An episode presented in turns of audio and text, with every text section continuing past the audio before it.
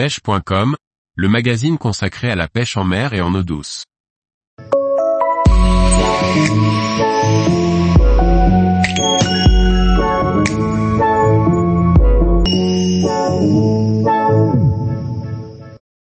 Pêche du cendre en linéaire, le bon pattern tête plombée leurre.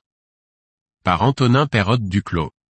Lorsque l'on pêche le cendre en linéaire, adapter le poids des têtes plombées à l'action d'un leurre souple pour trouver le bon pattern est primordial. Les différents matériaux et actions peuvent influencer la vitesse de descente et de nage. Bien que cela puisse paraître évident, changer le poids de la tête plombée sur un leurre souple va modifier son action. Un leurre souple très plombé va couler rapidement et devra être ramené très vite pour ne pas racler le fond.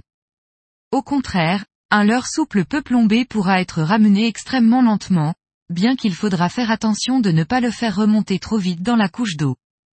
Les têtes plombées légères permettent également au leurre de type shad de prendre une belle action de rolling, qui serait bloquée par une tête trop lourde.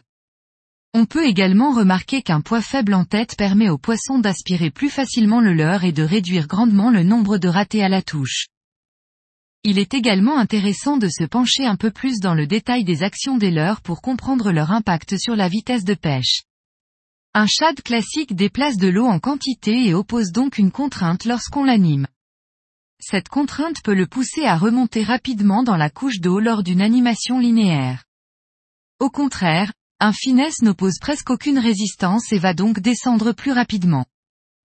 Il faut donc non seulement adapter le poids de la tête plombée, mais également l'action de notre leurre en fonction des conditions de pêche.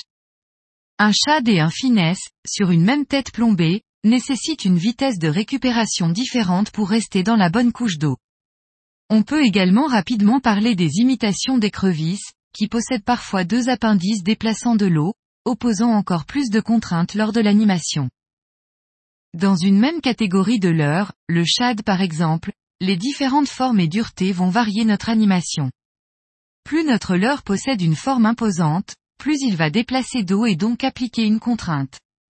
Pour passer sur une zone à une vitesse donnée, un shadow plastique raide avec une grosse paddle tail aura besoin d'une tête plombée plus lourde qu'un profil fin très souple. Parfois, ce sont les grosses vibrations d'un shad raid qui seront plus efficaces, parfois les plus discrètes d'un shad avec une petite paddle tail très souple. La pêche du cendre en linéaire peut être très technique et la compréhension du pêcheur sur l'action de ses leurres dans l'eau peut faire toute la différence. Un pattern, sans parler du coloris, peut se jouer au gramme près sur un leurre avec une dureté et un profil bien particulier. Tous les jours, retrouvez l'actualité sur le site pêche.com. Et n'oubliez pas de laisser 5 étoiles sur votre plateforme de podcast.